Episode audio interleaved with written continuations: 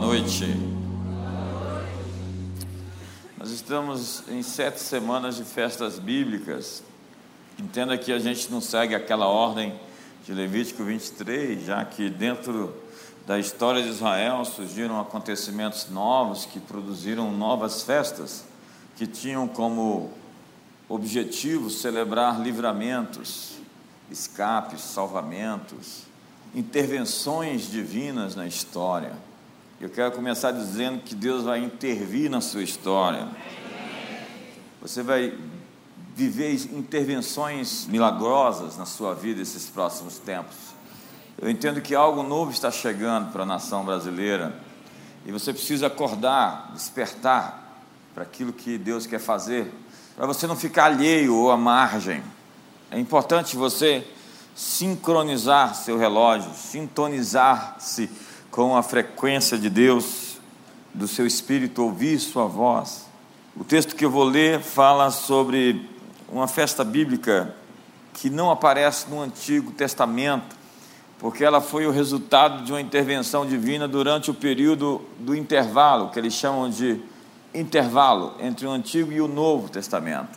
Está em João capítulo 10, então, Hanukkah não é uma festa do Antigo Testamento, ela é, na verdade, uma festa encontrada no Novo Testamento. João capítulo 10, todos acharam, leiam comigo então, vamos ler do verso 22 até o verso 38. Celebrava-se em Jerusalém a festa da dedicação. Hanukkah é isso, dedicação. Era inverno. Jesus passeava no templo, olha a conexão, Hanukkah e templo, no pórtico de Salomão. Rodearam-no, pois, os judeus e o interpelaram: Até quando nos deixará a mente em suspenso se tu és o Cristo? Dize-o francamente. Respondeu-lhe Jesus: Já vou-lo disse, não credes. As obras que eu faço em nome do meu Pai testificam a meu respeito. Mas vós não credes, porque não sois das minhas ovelhas. As minhas ovelhas ouvem a minha voz, eu as conheço e elas me seguem. Eu lhes dou a vida eterna, jamais perecerão, e ninguém as arrebatará da minha mão. Aquilo que meu Pai me deu é maior do que tudo, e da mão do meu Pai ninguém pode arrebatar. Eu e o Pai somos um. Novamente pegaram os judeus em pedras para lhe atirar.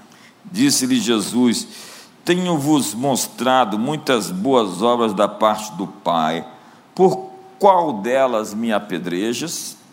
Respondeu-lhes os judeus: Não é por obra, boa obra que lhe apredejamos, e sim por causa da blasfêmia, pois sendo tu homem, te fazes Deus a ti mesmo.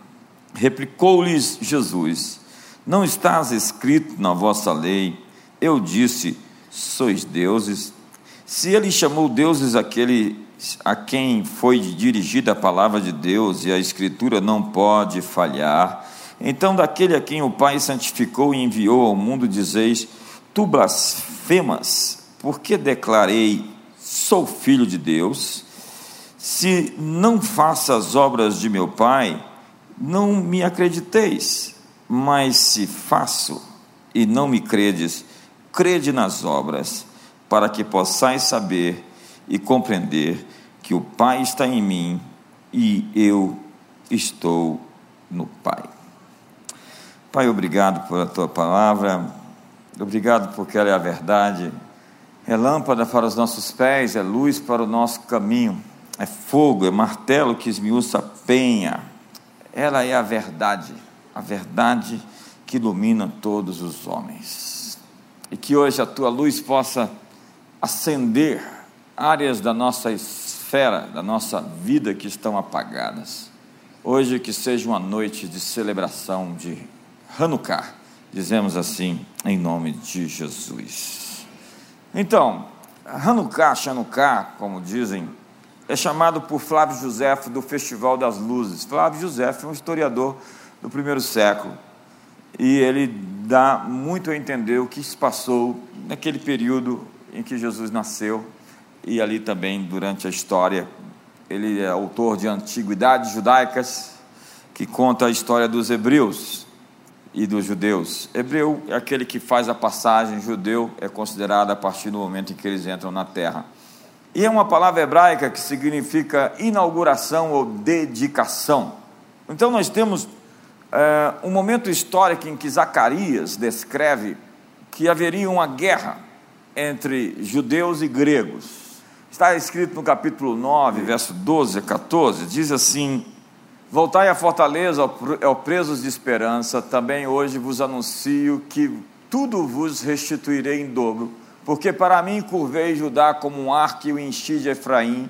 Suscitarei a teus filhos, ó Sião, contra os teus filhos, ó Grécia, e te porei, ó Sião, como a espada de um valente. O texto continua, mas vai descrever que vai acontecer um entrave é, militar, uma guerra real entre judeus e gregos. Isso nunca tinha acontecido antes. Parece que os termos são bem postos, porque é mais do que simplesmente uma batalha física, mas também se trata de uma batalha cultural. Porque logo depois, Jerusalém e Atenas se tornam os grandes é, movimentos culturais onde se forma inclusive a nossa civilização ocidental a partir dessas duas cidades, desses dois valores: a cultura dos judeus, que depois se tornou a cultura judaica cristã, e a cultura dos gregos com a sua filosofia.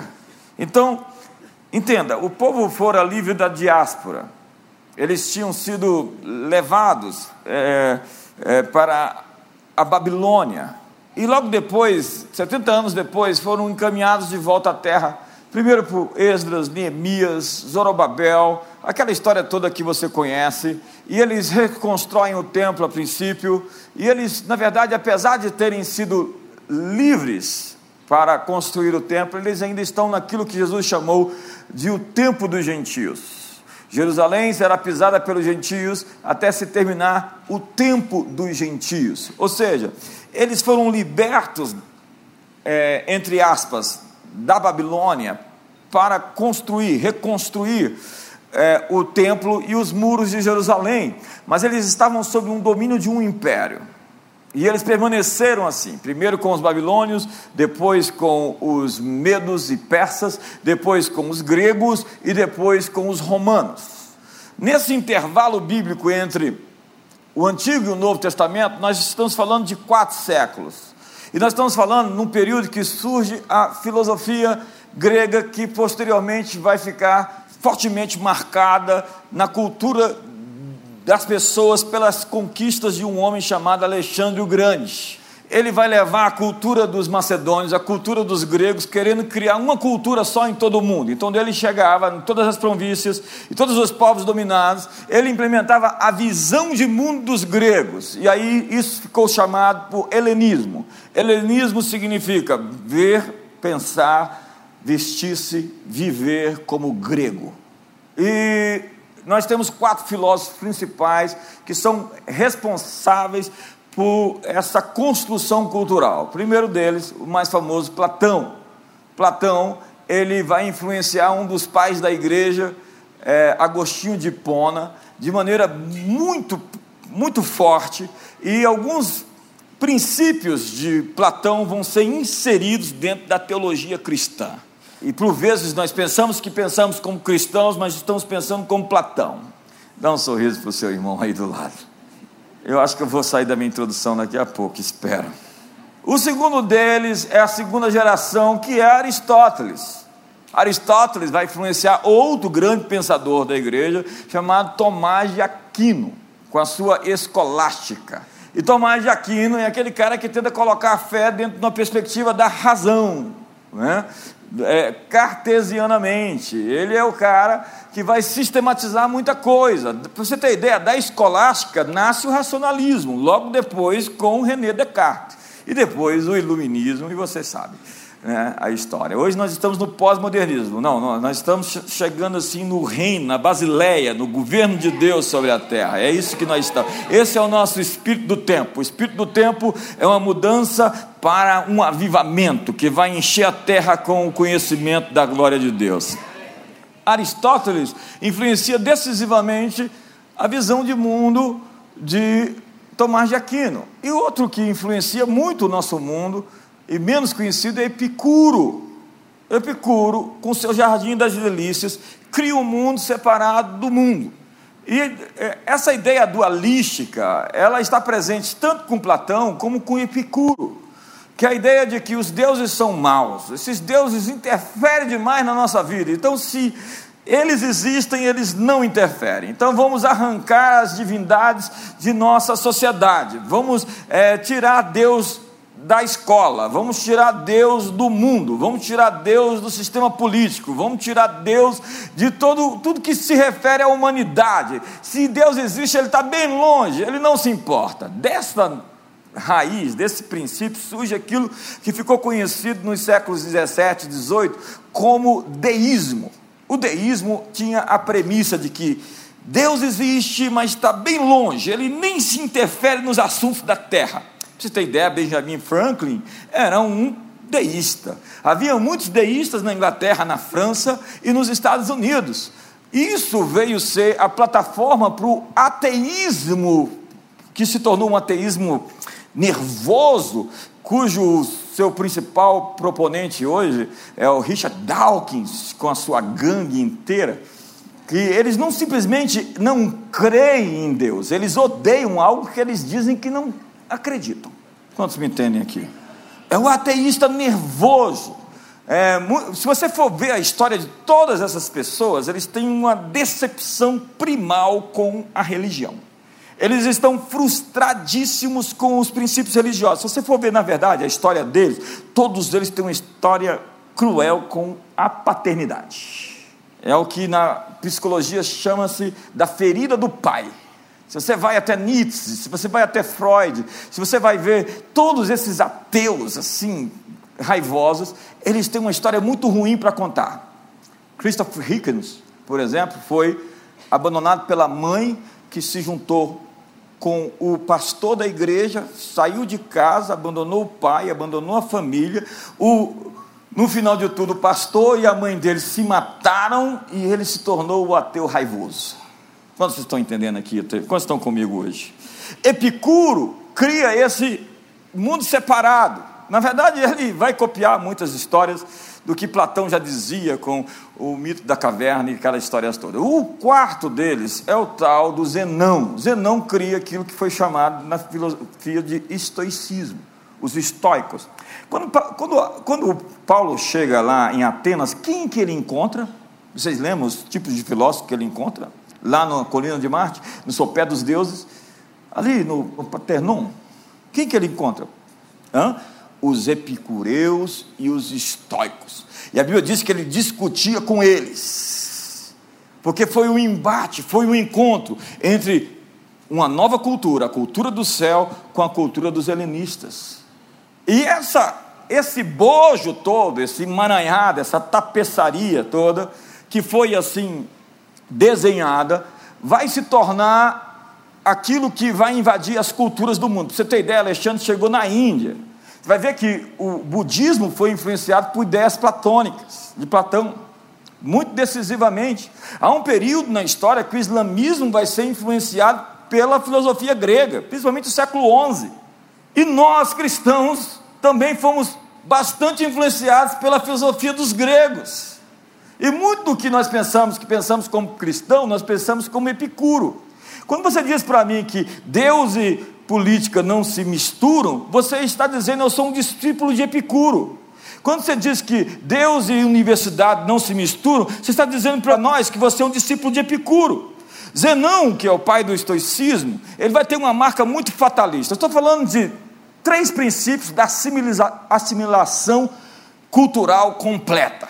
Porque a ideia dos gregos era assimilar culturalmente. Quando eu assimilo culturalmente, eu não tenho resistência militar. Dá para entender? Dá para entender ou não? Eles conquistam os povos, eles dominam os povos, levam a cultura para os povos e os povos se tornam gregos, culturalmente gregos. Então eles têm a plástica dos gregos, eles têm os desenhos dos gregos, eles se vestem como gregos, eles, se, eles falam como gregos e eles nunca vão se levantar contra a Grécia. Nesse período, nesse intervalo entre Antigo e Novo Testamento, vai haver uma guerra, uma grande guerra. Por quê? Tem um mapa que mostra quando Alexandre o Grande, logo depois da morte de Alexandre, é, o seu reino foi dividido para quatro generais. E foi, isso está mostrando também em, em Daniel capítulo 7. Daniel vai descrever essa história de como esses reinos, que ele chama de, de é, são bestas, né, são monstros. Quando a Bíblia fala de a besta subiu do mar, a besta subiu da terra, está falando de sistemas de governo, políticos, econômicos, sociais e religiosos. Então, bestas, esses monstros são domínios. Apareceu. Senhoras e senhores, eu quero apresentar a vocês o Oriente Médio ali, ó, no meio ali. Aquele ali é o mar Mediterrâneo, onde o mundo inteiro girava em torno daquilo, daquele. Aquilo ali é o mundo romano. O Império Romano era aquilo ali. E ali você vai ver a Síria e embaixo o Egito, ok? Você está vendo a Síria e o Egito? No meio quem está ali? Israel. A Síria era o governo dos Seleucidas. Os Seleucidas eram os reis gregos sírios. Os reis gregos sírios. É, um dos generais de Alexandre foi para lá, se tornou poderoso, montou um grande exército, tornou o seu império. embaixo, no Egito, se tornaram a dinastia dos Ptolomeus. Eram os reis gregos egípcios. Um dos generais de Alexandre, o Ptolomeu, construiu ali a sua base. E eles começaram a lutar entre eles. Durante 20 anos eles guerrearam. E o território principal era essa, esse eixo, porque você está ali no Egito, para subir para a Síria você tem que passar por Israel. Então você entendeu? Israel estava sendo espremido por duas potências que lutavam em seu território. Depois de 20 anos, os sírios ganharam a guerra. E ganhando a guerra, eles ocuparam Israel. Antíoco Epifânio IV, no ano de, mil, de, de 167 a.C., fez um decreto de que não deveria-se mais ter nenhum tipo de religião ou cultura que não fosse a dos gregos. Os deuses adorados deveriam ser os gregos, os costumes deveriam ser gregos. Era a helenização na força, na marra.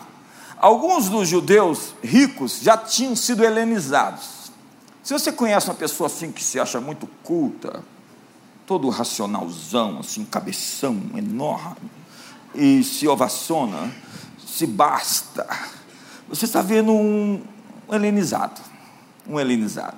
A Bíblia diz: o saber ensoberbece, o amor edifica. Porque para os gregos a questão da razão era primal. Entendeu? Os, deus, os romanos não estavam nem aí para os deuses. Eles estavam aí para a razão.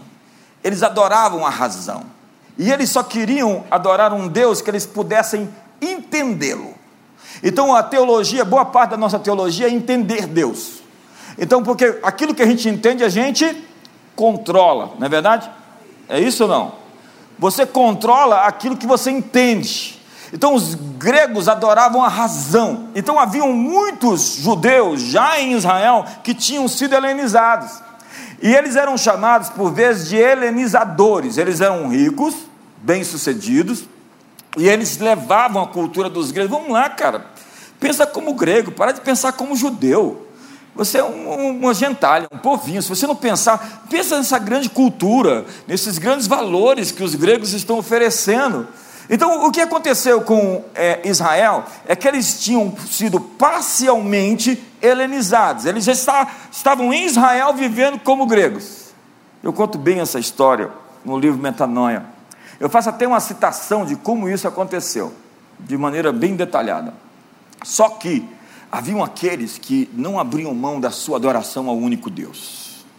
Haviam aqueles que estavam dispostos a morrer para defender a bandeira de que Israel tinha um Deus que era o Deus Criador, bendito, excelso, o Todo-Poderoso. Antíoco mandou proibir o sabate. Ninguém guarda mais o sábado. Ele mandou proibir a leitura da Torá, ou seja, ninguém estuda não se ensina mais no sistema educacional de Israel sobre a Bíblia. Tirou a Bíblia, tirou a palavra. Ele proibiu as comidas coxé, caché, as comidas que eram comidas é, judaicas, que, dos animais puros. Enfim, ele proibiu todos os ritos judaicos. E aí, ele começou a violar o templo. ele ordenou que oferecesse sacrifícios de animais impuros dentro do templo. E aí ele mandou sacrificar um porco dentro do templo de Jerusalém, dentro do templo de Yahvé. E mandou que os sacerdotes fizessem isso ao redor. Ali numa região próxima de Jerusalém, 30 quilômetros de Jerusalém, tem uma, uma cidade chamada Modim. Tinha um sujeito chamado Matatias ali. E na hora que o sacerdote foi sacrificar o porco, ele foi lá e matou o sacerdote. E aí se levantou um motim. Os cinco filhos dele se levantaram com ele. E eles começaram uma guerra contra os gregos. E eles tinham um exército não treinado, não equipado. E no final de tudo, depois de muita guerra, o seu filho, chamado Judas o Martelo, o Macabeu, se levantou, tomou a frente da guerra.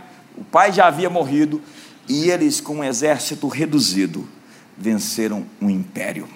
Essa foi chamada a Guerra dos Macabeus. Eles venceram um inimigo poderoso com um exército mínimo. E o que eu tenho para te dizer nessa noite de Hanukkah é que talvez você está enfrentando coisas muito poderosas, mas Deus tem um livramento para você. Talvez os exércitos que existem contra você sejam muito fortes, mas Deus tem um livramento para você. Aos helenizados, helenizadores, eu quero te dizer: cuidado com o fermento, porque o princípio dos gregos era a assimilação, assimilação total. Se entendeu durante tempo, na estratégia de guerra, que você não manteria os povos conquistados pela força, pela força militar. Você tinha que vender para eles a sua cultura, a fim de que eles abraçassem a sua cultura e não resistissem mais à ocupação. Isso era uma estratégia de guerra. Você acha que por quê? que o cristianismo e os judeus foram perseguidos nos três primeiros séculos da igreja de maneira fortíssima? Porque eles não aceitavam a assimilação cultural. Eles não participavam das festas em homenagem aos deuses romanos eles não participavam dos sacrifícios que eram feitos aos deuses romanos. Até hoje, se for ver os meses do ano, tem muitos deles nomes de deuses romanos. Presta atenção em um janeiro, julho. Depois você faz um estudo sobre isso, que eu não sou obrigado a te falar tudo.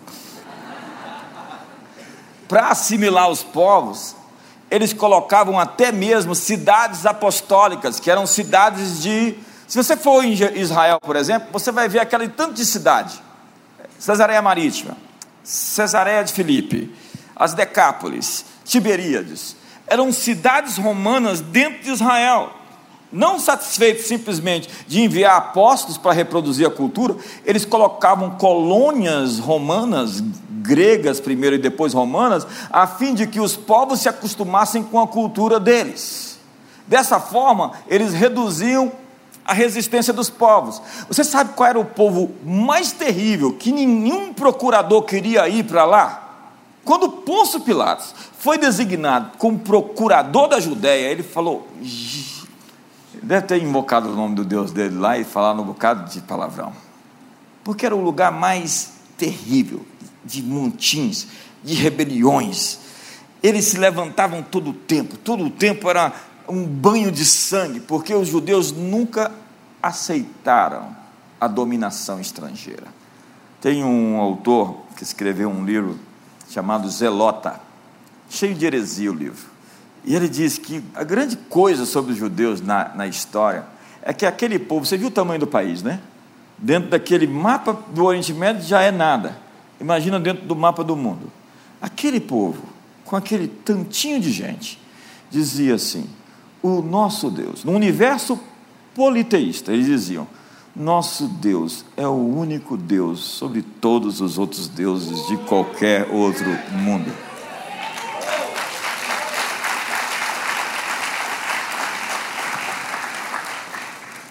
E Jesus disse: Acautelai-vos do fermento dos fariseus, que é a hipocrisia. Quando ele estava no barco, ele falou: Cuidado com o fermento de Herodes. Por quê? Paulo escreveu aos Coríntios e aos Gálatas: um pouco de fermento leveda toda a massa. Mas o que é fermento?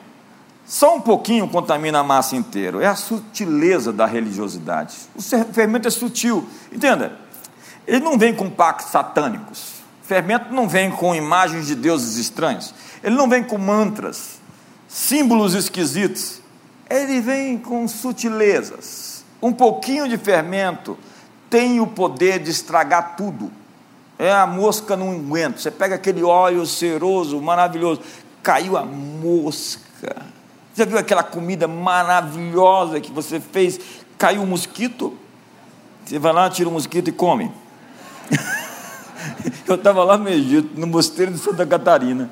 Do lado ali tinha um lugar, supostamente ali está o Monte Sinai, que eu não acredito que não é um Monte Sinai, desculpe te frustrar. Se você subiu lá, você provavelmente subiu em outro monte que não é o Sinai. O Sinai deve estar lá na Arábia Saudita. Eu só contei depois que a gente subiu e desceu. Foi. Mas agora você está sabendo. E de repente a gente está ali.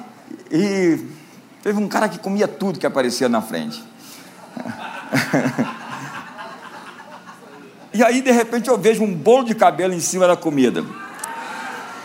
Aí eu chamei o sujeito e falei, ô, oh, cabelo, cabelo, cabelo. Aí ele foi lá, tirou o cabelo virou, virou as costas, vou embora. E nem aí para nós mais. Eu cerrei os lábios e fui comer, comer só na Jordânia depois. E alguém chegou na Jordânia passando mal. Entenda? O, foi verdade, três dias passou mal. E não o fermento não adiciona substância, nem valor nutricional. Ele somente incha, infla e ensoberbece. Já viu alguém inchado? Falando impropérios. Olha, olha para mim, por favor. Essa é uma boa palavra. Cuidado, as más conversações corrompem os bons costumes. Olha para o seu irmão, toca no ombro dele assim, levezinho, e fala: Cuidado com o fermento cuidado com os helenizadores, tá? Eles, eles, são, eles são fatalistas, sabe? Eles são, eles são plasticistas, eles são dualistas. O fermento faz a massa parecer grande. Nem tudo que parece crescimento é crescimento. Você pega aquele pão de queijo que só tem ar. É verdade. Os judeus comiam na Páscoa pão sem fermento.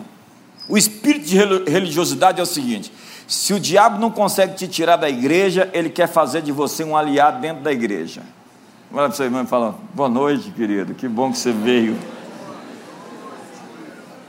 O Antíoco Epifânio IV colocou uma estátua de Zeus dentro do templo.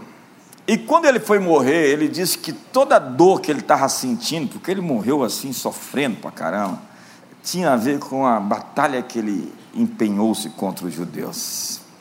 Quando Judas, então, Macabeu, venceu a guerra com um pequeno exército, libertou Jerusalém, eles entraram no templo. E quando eles entraram no templo, eles viram uma menorá de sete hastes. E havia óleo para acender somente por um dia uma das velas. Mas durou-se oito dias, e foram oito velas, que eles acenderam com uma pequena quantidade de óleo. Até hoje, os judeus, você, principalmente quando você vai ali em Nova York no final do ano, que dá praticamente sempre no período de Natal, porque são oito dias de festa, você vai ver aqueles candelabros enormes. E um candelabro como esse, de, de nove lugares, porque existem diversos candelabros de sete, esse é de nove. Por quê? porque esse é o Sanukiá. É o milagre de que só havia óleo para um dia e deu óleo para oito dias. Esse, essa, essa vela é a vela que acende todas as outras. Nenhuma pode ser acendida pelas outras, senão somente por essa. Jesus disse: Enquanto estou no mundo, eu sou a luz do mundo. E Deus vai acender todos os lugares escuros da sua vida nesse tempo.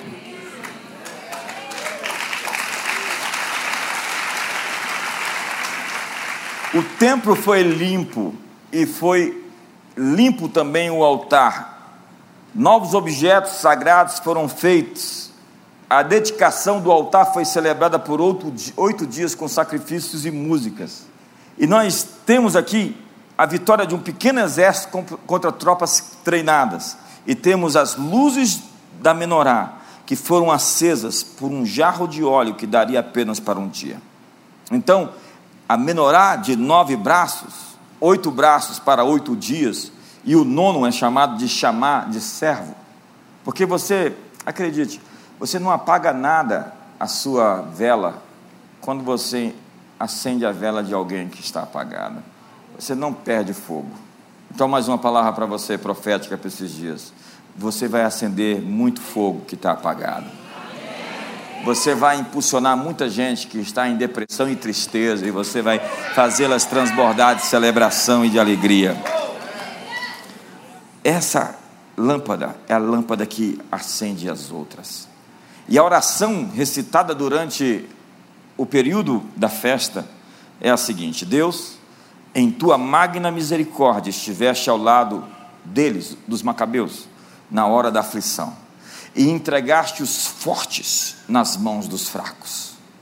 É, parece o cântico de Maria: os fortes foram despidos e os fracos saíram fartos os numerosos aos que estavam em minoria reduzida, os impuros aos puros, os maus aos justos, os frívolos aos que cumprem a tua Torá.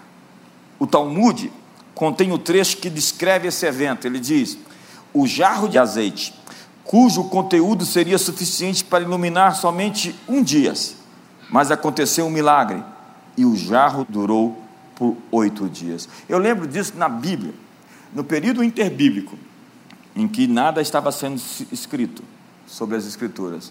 Aconteceram milagres como no período das Escrituras. Você lembra de Elias? Ele foi lá na casa da viúva e o azeite não parou, e a farinha não se esgotou, até que choveu. Uma nova provisão chegou quando um tipo de milagre acabou. Se um tipo de milagre parar de acontecer, é porque um novo milagre vai começar a acontecer. Talvez o mercado hoje é, aponta para uma mudança para você. Eu posso dizer, as estimativas são as melhores, as melhores possíveis. Eu disse há anos atrás, falei, olha, é, vai surgir um momento de liquidez, você tem que ter dinheiro. Se você tiver dinheiro, você vai fazer bons negócios.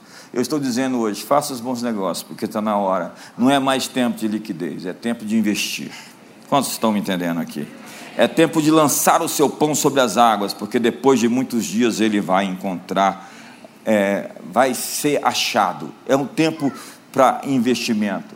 E, e realmente eu entendo que Deus tem uma coisa para fazer especial nesse tempo porque Ele está pegando a sua luz e acendendo a nossa lâmpada. A Bíblia diz em Provérbios capítulo 20, 27, o Espírito do homem é a lâmpada do Senhor. É quando você nasce de novo, é como se a lâmpada dentro de você acendesse. Foi assim que aconteceu com você? De repente você estava apagado e você veio aqui, entregou sua vida para Jesus, batizou, acendeu algo. E Jesus agora fala assim: enquanto estou no mundo, eu sou a luz do mundo, mas agora vocês são a luz do mundo e o sal da terra. Então você brilha. E por isso que quando você brilha e você se declara cristão, qualquer coisa que você fizer de errado, as pessoas vão te acusar. Mas de uma pessoa não cristã e que não tem um testemunho cristão, não se espera que a pessoa dê um testemunho de luz. É por isso que quando um cara faz errado, fala assim: o fulano crente fez isso. Eu parei de, de, de achar ruim isso, porque é, quando qualquer outro faz alguma coisa errada, ninguém diz a religião dele. Foi o fulano católico, o fulano, o fulano Beltrano. Não, não. Mas quando se fala de alguém que dá testemunho de Jesus, se espera que essa pessoa realmente tenha um procedimento digno de Jesus. Mas, entenda, os efeitos da helenização de Israel não pararam na guerra dos Macabeus. Eles prosseguiram quando você chega no primeiro século, Jesus fala para Nicodemos: importa nascer de novo. E Nicodemos diz assim: Senhor, voltaria eu ventre da minha mãe e ela me conceberia outra vez? Jesus disse: Ô Nicodemos, sendo você mestre em Israel, você deveria saber dessas coisas.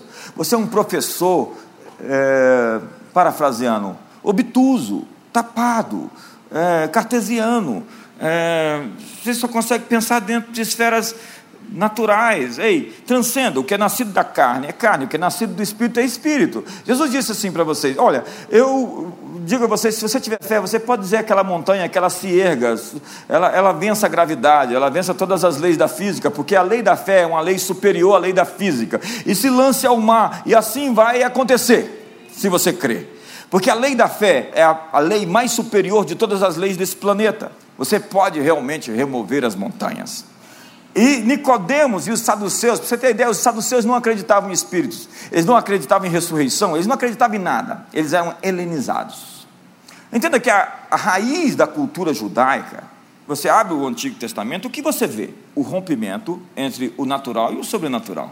Todo o tempo está acontecendo alguma coisa que foge do escrutínio da ciência verificada né? onde você fala assim, nossa, como, como pode se explicar essas coisas? Depois, como você começa a entender algumas coisas mais quânticas, você entende que você entra num universo onde possibilidades existem ilimitadamente.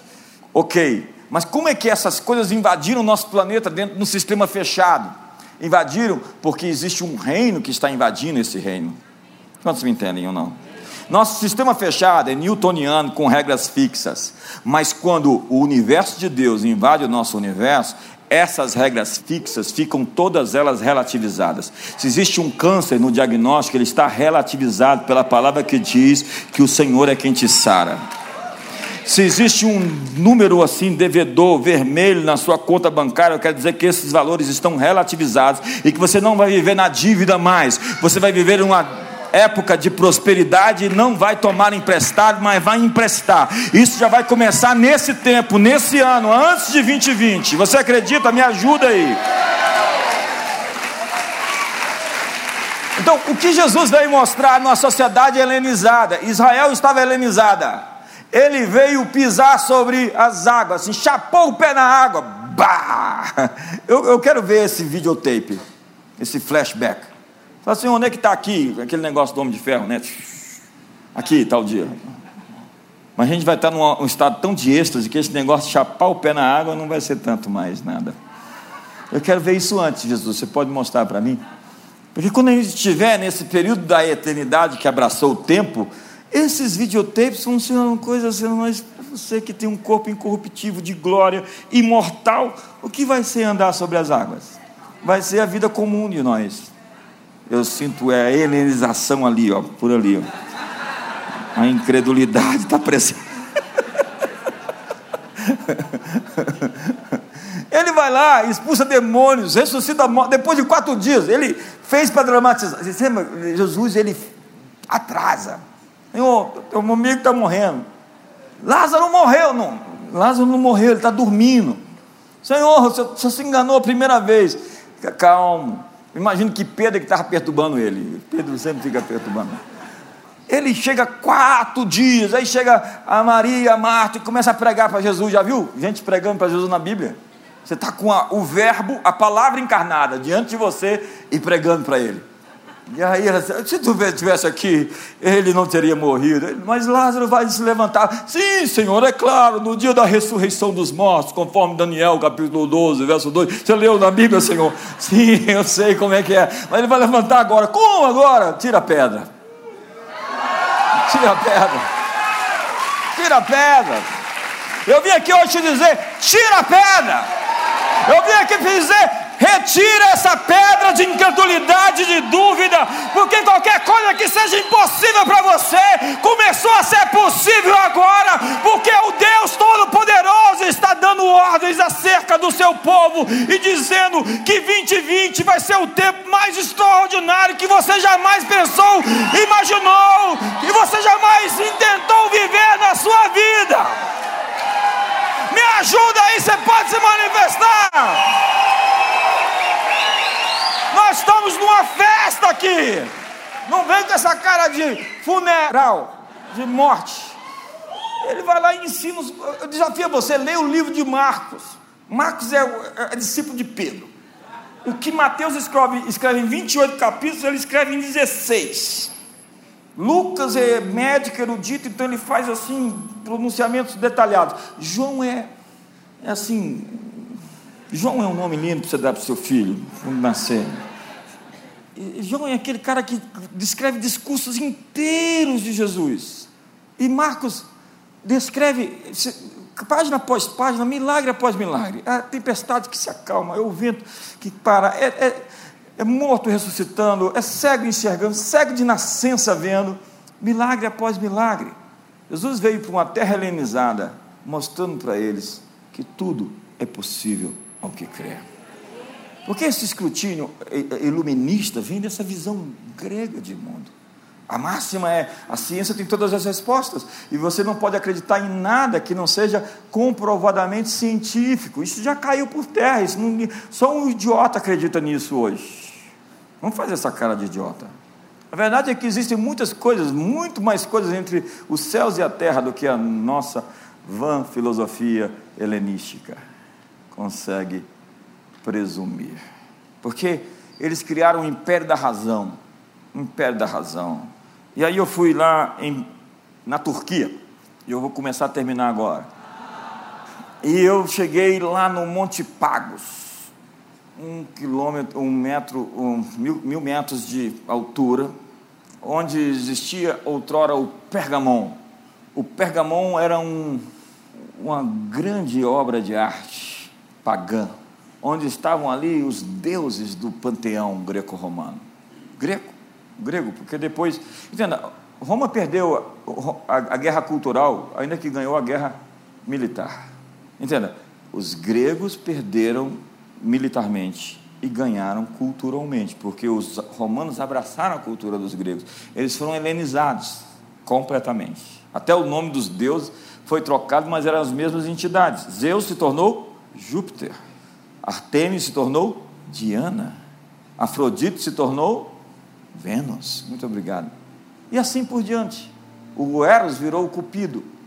E no meu livro, Carta das Igrejas do século XXI, eu falo sobre a igreja de Pérgamo, onde Jesus fala àquela igreja: Eu sei o lugar em que tu habitas, onde está o trono de Satanás. Você imagina o lugar onde Jesus diz que o trono do diabo está lá? Porque naquele momento histórico, aquele era o berço da cultura helênica. Sabe por quê? De Pérgamo vem pergaminho, e de pergaminho vem os escritos, que eram pulverizados em toda a cultura. Eles estavam discipulando os povos. E eu queria que também você lesse isso, se você puder, tem muito texto para ler na Bíblia.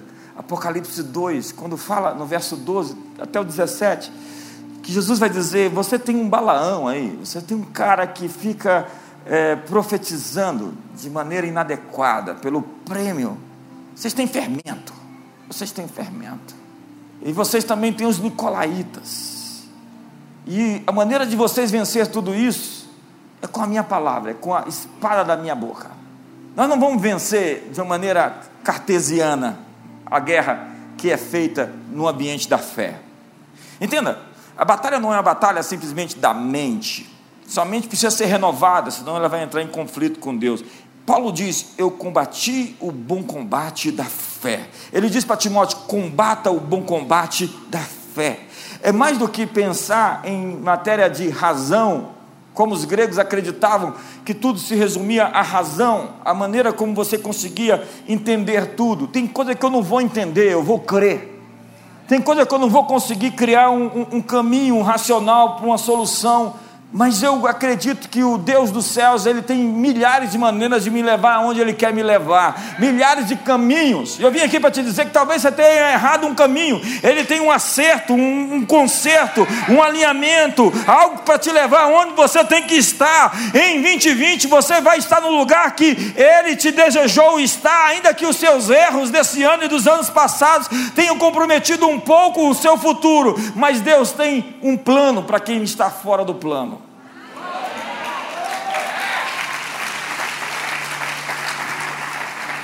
E ele diz: Eu vou te dar um novo nome, e vou escrever esse nome numa pedrinha.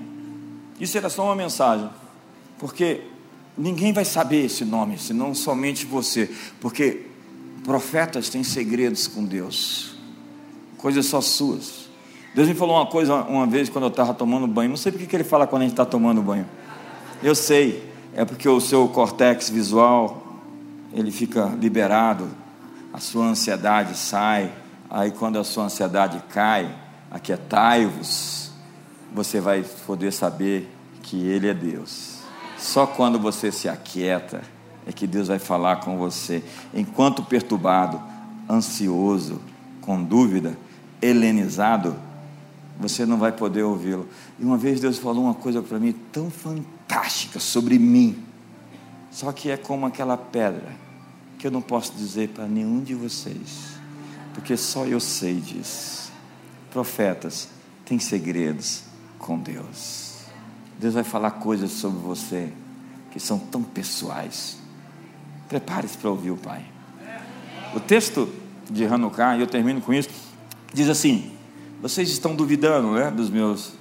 Eles perguntam, mas você fala logo. Você fala, acredito nas obras, acredito nos milagres. Por qual obra você quer me, me apedrejar? Ele está falando de milagres, ele está dizendo assim: as minhas ovelhas, elas me ouvem, elas me seguem.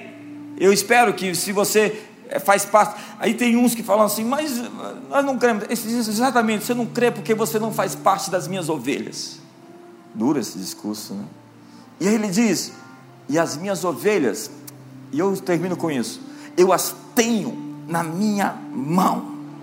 E em tom desafiador, quem vai tomá-las de mim? Você está com medo? Deus está dizendo a seus inimigos: vem aqui tentar. Faz sua tentativa. Hoje é festa. Como é que a gente vai vencer o ministério profético falso de Balaão? Olhe para mim. Com o ministério verdadeiro que traz a espada na boca, que é a palavra de Deus, é o ministério profético que vai vencer o ministério dos reis sírios gregos. A batalha dos macabeus é uma batalha de transcendência. Você sabe por quê? Olhe para mim. Porque você não é páreo para os inimigos. Sozinho você não chega. O que Deus te chamou a fazer é maior do que você consegue sozinho. Se você está se sentindo menor do que as batalhas, é porque você está no lugar certo.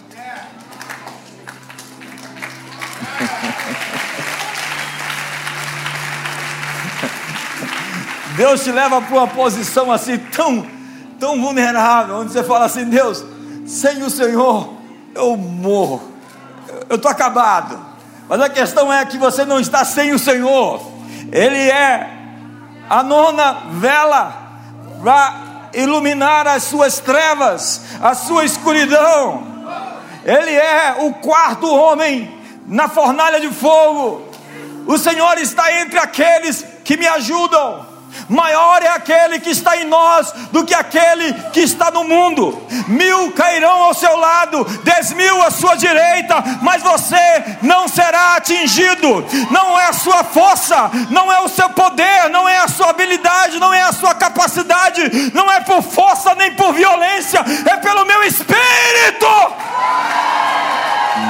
Talvez você se sinta antiquado, incapaz, inapropriado. Eu vim aqui para te dizer que Deus está na sua guerra por você contra os inimigos mais fortes que você tem, e Ele vai fazer multiplicar a sua luz, o seu óleo, a sua unção. Ei, ei, ei, ei, olhe para mim. A sua unção pode ser uma unção para um dia. Deus diz que Ele está multiplicando a sua unção para oito dias, a sua alegria até que você consiga preparar um novo óleo, porque era esse período que estava em Êxodo, para poder colocar o óleo correto na lâmpada. E Ele vai fazer o milagre necessário para que você chegue onde você tem que estar. É dia de festa, é festa das luzes, é festa de dedicar o seu templo, que é o santuário de Deus, não para prostituição, não mais para os vícios, não mais para a maledicência e a crítica. Ei, ei, sai da infância cristã.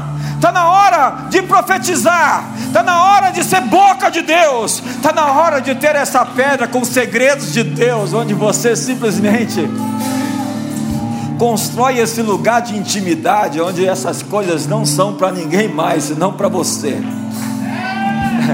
Sabe quando você cria essa identidade de filho legítimo que você só você e seu pai sabem. E não são segredos escusos, não são pecados escondidos, não, não. São grandezas, são maravilhas, são elogios que Deus te faz. Que você nem pode falar para ninguém que os outros vão ficar assim, tipo intimidado. Assim, como? Como? Como você? Será que tem mais uma cisterna ali para a gente mandar esse José para o. Vamos mandar esse negro para o tronco. Diga comigo, proteção. Diga comigo, milagres. Diga multiplicação. Diga vitória contra inimigos mais poderosos. Quebre a razão hoje, o sistema de pensamento, de raciocínio cartesiano.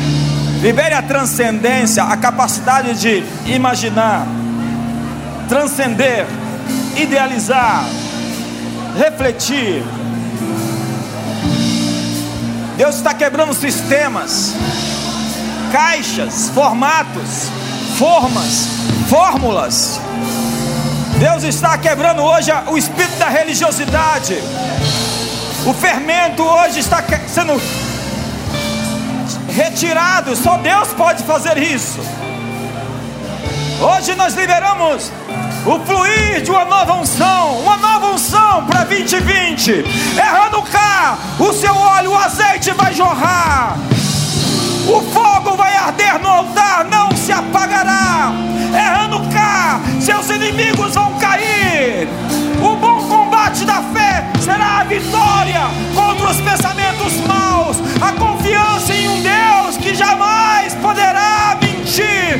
Então toda perseguição, todos os sentimentos, todas as pressões, todos os inimigos Toda atividade demoníaca hoje contra nós está quebrada. Quebrada. Quebrado o arco do ímpio. Quebrada a seta maligna. Quebrado o dardo inflamado. Quebrado o medo. Quebrado a ansiedade. Quebrado toda perseguição, eu não temo os milhares de povos que vêm contra mim porque o Senhor é a rocha, a fortaleza da minha vida, o Senhor é o nosso escudo, o nosso baluarte, o nosso socorro bem presente na angústia. Portanto, não temeremos, diga comigo, não temeremos, diga comigo, não temeremos, diga comigo, não temeremos. Levante as suas mãos e o adore.